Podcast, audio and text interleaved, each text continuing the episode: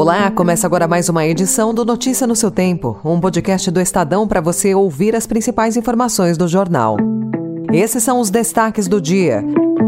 País precisa investir 456 bilhões de reais ao ano no setor de transformação. Políticos de direita dominam TikTok no país, de olho em eleitores jovens. E em São Paulo, público aprova primeiro dia do Ruas Abertas na Liberdade. Hoje é segunda-feira, 2 de outubro de 2023. Estadão apresenta Notícia no seu tempo.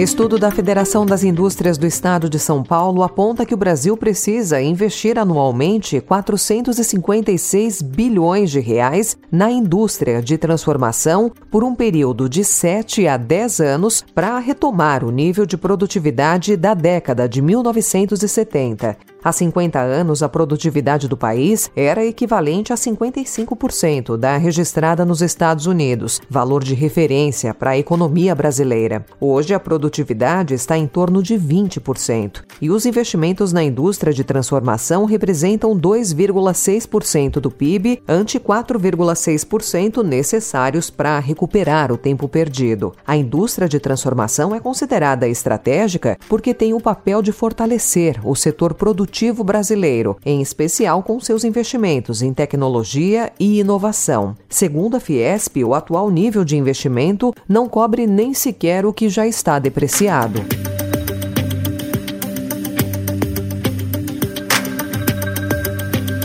Os juros elevados que encarecem o crédito e desmotivam investimentos derrubaram o desempenho dos setores industriais mais tecnológicos no segundo trimestre desse ano. Apenas a indústria de média baixa tecnologia, que inclui ramos da extrativa, registrou aumento da produção no país no período, segundo o levantamento do Instituto de Estudos para o Desenvolvimento Industrial, obtido com exclusividade pelo Estadão.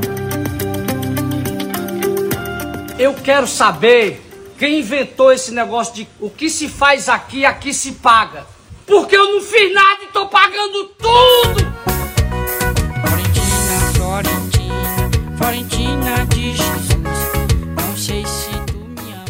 Nem o ex-presidente Jair Bolsonaro, nem o presidente Lula. O político com o maior número de seguidores no TikTok é o deputado Tiririca, do PL de São Paulo. Levantamento feito pela Universidade Federal Fluminense, a pedido do Estadão, mostra que entre os 10 políticos mais seguidos na plataforma de vídeos curtos, predominam parlamentares que se dizem de direita ou de centro. A direita tem usado o TikTok para atrair os jovens. O Centrão aparece com seis representantes no ranking dos 10 políticos brasileiros mais seguidos no aplicativo. Lula é o único nome da esquerda entre os 10 políticos mais seguidos.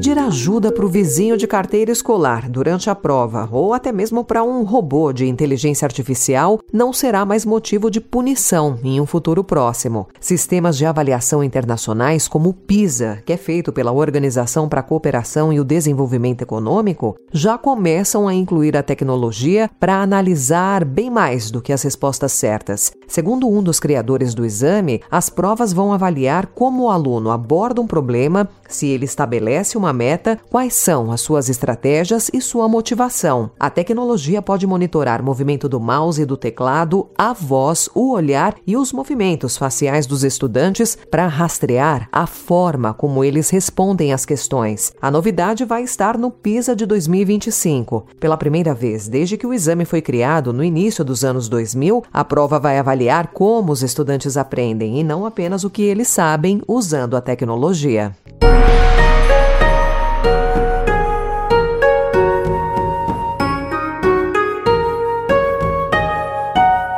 E ontem o Estadão ouviu o público que participou do primeiro domingo do programa Ruas Abertas na Liberdade, em São Paulo. E a ideia foi aprovada por quem esteve lá. Planejada pela Prefeitura por quatro meses, a iniciativa, a exemplo do que ocorre na Avenida Paulista aos domingos e feriados desde 2015, prevê o fechamento de vias só para o trânsito de pedestres. Desde logo cedo, o representante da Secretaria Municipal de Urbanismo e Licenciamento, o arquiteto Pedro Martins Fernandes, acompanhava o primeiro dia. Em conversa com a reportagem, ele disse que a Prefeitura levou em conta, em seu estudo sobre quais ruas ficarão abertas ao público, o comércio, a gastronomia e as atrações culturais. O programa terá o grande teste no dia 12 de outubro. Notícia no seu tempo.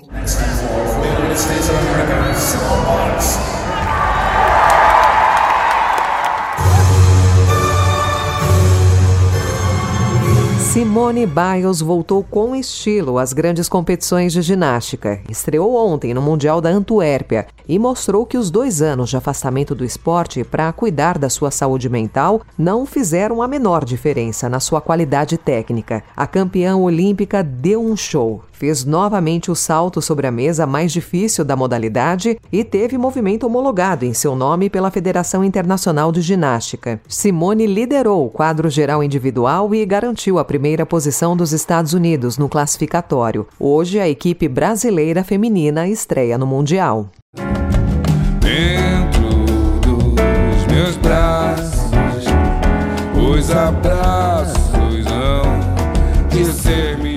Depois de seis décadas do lendário concerto da Bossa Nova no Carnegie Hall, em Nova York, o evento volta ao mesmo palco, com o objetivo de apontar um futuro para a Bossa Nova ou mostrar como ela está no DNA da música feita até na atualidade. A Grande Noite Bossa Nova, que vai acontecer no dia 8 de outubro, terá a apresentação conduzida pelo pianista Daniel Jobim, neto de Tom, e pelo cantor Seu Jorge. Como convidados, o compositor e violonista Roberto Menescal, que esteve na apresentação apresentação de 1962, o músico Carlinhos Brown, a cantora brasileira Carol Beazin e a cantora britânica Celeste. A direção artística será do músico Max Viana. O apresentador Serginho Groisman vai ser o mestre de cerimônia.